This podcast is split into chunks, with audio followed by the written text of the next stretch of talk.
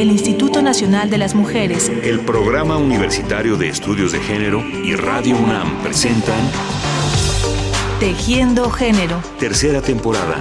Porque solo a través de la equidad podremos construir una sociedad más, justa.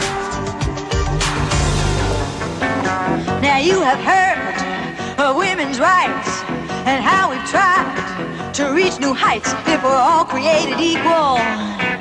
That's us too. Fines de la década de 1960 y principios de la de 1970, el feminismo y el llamado Movimiento de Liberación Femenina experimentaron un nuevo impulso, pleno de vitalidad, que se hizo presente sobre todo en Estados Unidos.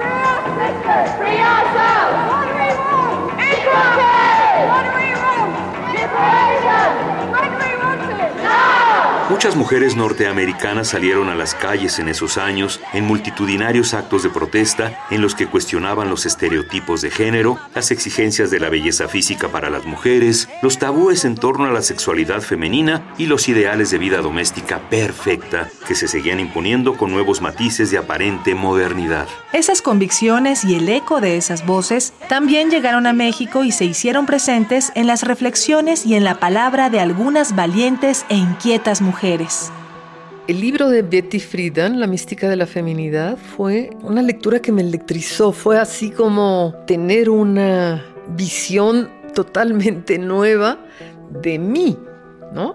El texto era una mujer que cuenta la vida cotidiana y lo que pasaba a diario y cómo haciendo un, teniendo una nueva mirada, tienes lo que ha sido la opresión de las mujeres, aún en el siglo, bueno, fue 20, ¿no? Entonces leí ávidamente ese libro y para mí fue saber que soy un sujeto político, ¿no? Por primera vez descubro mi opresión, ¿no?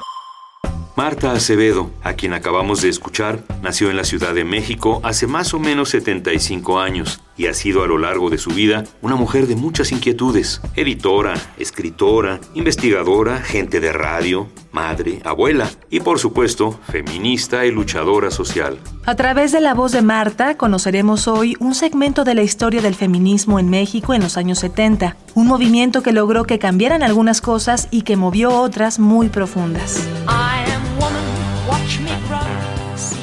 En Estados Unidos estaba ya el movimiento de mujeres y en San Francisco, bueno, en varias ciudades grandes de Estados Unidos se iba a celebrar el 50 aniversario del voto de la mujer.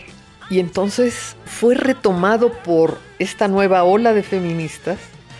Se publicó en Excelsior una notita de 4 por 3 centímetros, así pequeñísima, de va a suceder esto en Estados Unidos. Y entonces me pareció que sería muy bueno un artículo largo, una crónica larga del movimiento, y se lo ofrecía a Fernando Benítez, que era director del, suplemento de siempre México en la cultura, o la cultura en México. Entonces, él me dijo que sí, que cómo no, pero él no, no, no tenía ni para darme cinco centavos de viáticos. Por un lado eso, y por otro, si la crónica no estaba para ser publicada, pues no lo haría.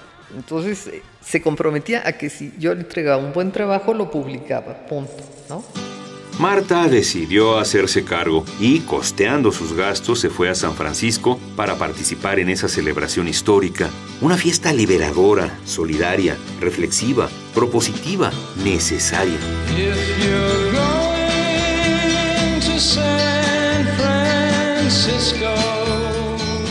Estar en San Francisco fue muy emocionante. Bueno, estaba lleno, atiborrada la plaza central de, San Francisco. No es muy grande, no es como el Zócalo, pero bueno, es de un buen tamaño. Y había hombres y mujeres, y de todas edades. Había niños y viejos, turistas también.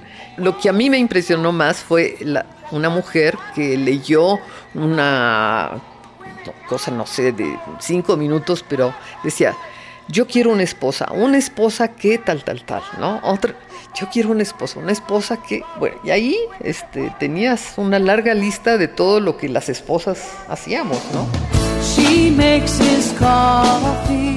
Quiero una esposa. Quiero una esposa que trabaje mientras yo estudio, cuide a los niños y esté pendiente de las citas con el dentista. Quiero una esposa que alimente bien a mis hijos y los mantenga limpios. Quiero una esposa que se encargue de la casa, vigile las tareas escolares, lleve a los niños al parque.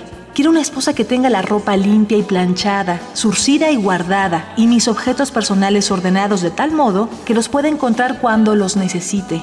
Quiero una esposa que planee dietas balanceadas, económicas y por supuesto que cocine bien, haga las compras, limpie el piso y lave los trastes. Quiero una esposa que no se queje y sepa escucharme cuando algo no va bien, que atienda los detalles de mi vida social. Quiero una esposa que entienda mis necesidades sexuales y no demande atenciones cuando no estoy de humor. Quiero una esposa que asuma las responsabilidades del control de la natalidad porque no deseo más niños. Quiero una esposa que entienda que, después de todo, no debo adherirme estrictamente a la monogamia. Dios mío, ¿quién no quiere una esposa? Lo que yo viví en San Francisco fue una cosa que irradiaba energía, tenías confianza con las personas que no conocías, o sea, mujeres que no, habías visto en tu vida, pero estaban allí y, luego no solamente en el acto del 23 de agosto, sino después en comunas o en librerías, en fin, fue de veras, sentías esa hermandad, ¿no? Fue muy emocionante. Yo todavía, no sé, logro captar esos momentos y me, sigue emocionando muchísimo. Y bueno, creo que los primeros años de feminismo fueron eso, una gran, una gran energía, ¿no? Porque claro, lo que tenías enfrente era, tenías que toparte con varias paredes, ¿no? Y tenías que tener fuerza.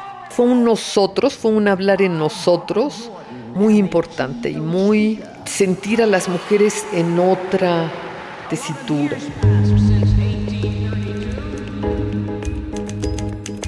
A su regreso a México, Marta Acevedo escribió el artículo que había prometido al suplemento de la revista Siempre, que dirigía a Fernando Benítez. Escribió una larga crónica. Benítez y José Emilio Pacheco eran los que decidían qué se publicaba y qué no.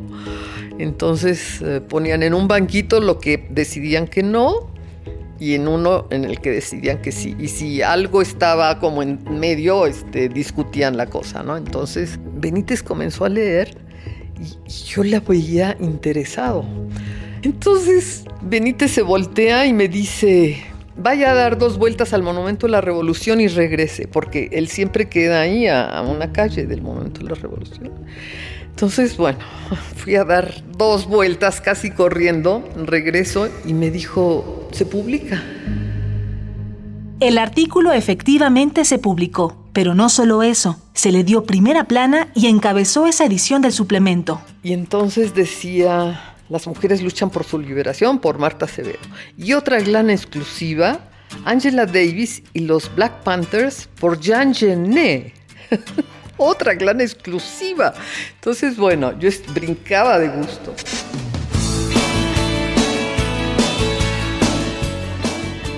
Pongamos nuestra mente en el año en el que esto estaba ocurriendo, 1970. La vida y la comunicación tenían un ritmo distinto al de ahora, y reunir adhesiones en torno a un tema no era un asunto de poner me gusta en la versión en línea de una publicación. Sin embargo, el artículo de Marta Acevedo pronto generó la reacción de algunas mujeres y fue la semilla de un pequeño grupo de discusión y activismo. Y bueno, llamaron a la revista dos mujeres y luego otras dos más se unieron y formamos el pequeño grupo el primer pequeño grupo de mujeres que, no sé, cambió un poquito las cosas. Éramos seis locas, verdaderamente hablábamos chino para las demás. Era un cambio muy radical. Yo creo que además es el planteamiento político más, más radical porque abarca lo personal, las relaciones de poder en la vida privada y las relaciones de poder fuera también, ¿no? Entonces, eh, en el pequeño grupo, que era una forma organizativa que se planteaba, las mujeres podíamos hablar de eso que pensábamos que era personal y que es político y que toda una parte de la población lo resiente.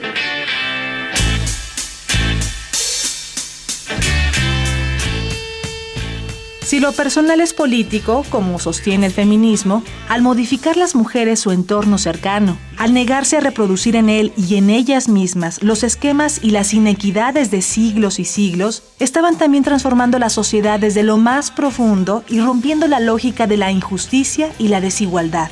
Y entonces ese pequeño grupo de mujeres decidió cuestionar una de las instituciones intocables de México, la de la maternidad como destino único, idílico e incuestionable para todas las mujeres. Se acercaba el mes de mayo de 1971. Y entonces, esas seis loquitas, iniciamos, dijimos, hay que hacer algo en el Monumento a la Madre, ¿no? Y el 9 de mayo cayó domingo, entonces dijimos, este, hagamos algo el monumento, no sé si te acuerdas, había un jardín de arte y además está la iglesia del Perpetuo Socorro. Entonces íbamos a tener gente, ¿no? La que iba a las pinturas y la que salía de misa. Entonces fuimos al departamento del DF a pedir permiso de hacer un acto. Entonces nos recibió un viejito que, esos que tenían que pi y mangas, ¿no? Entonces, ¿qué tipo de de evento van a organizar? Ah, bueno, pues vamos a, estar varias mujeres y, va a haber una función de con Amparo Ochoa y va a haber eh, gente de teatro. Dice, ah, bueno, un evento doméstico cultural. Sí, exacto, un evento doméstico cultural. Mujer, si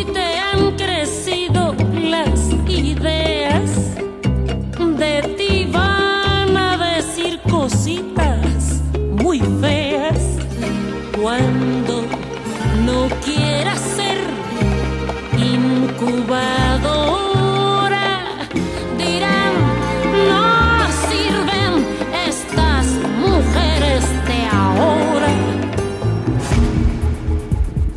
A principios de los años 70, México seguía teniendo una política pronatalista, es decir, no solamente no se alentaban las acciones de control de la natalidad, sino que se prohibían y la píldora anticonceptiva no estaba al alcance de las mujeres mexicanas. Además, ningún movimiento social había salido a las calles desde el 2 de octubre de 1968. Por tanto, el acto preparado por este pequeño grupo de mujeres, que ya en este momento había subido su número a 12, tuvo un significado muy peculiar. A pesar de que el Departamento del Distrito Federal les negó el permiso, ellas decidieron salir a la calle armadas únicamente con sus palabras y sus convicciones. Y bueno, traíamos nuestra manta con Mujeres en Acción Solidaria y tal. Entonces esa la extendimos primero, salieron las de misa, vinieron los del parque. Decidimos, bueno, vamos a ponernos, porque los periodistas llegaron y decidimos entonces vamos a estar cuatro con los periodistas y que nos eh,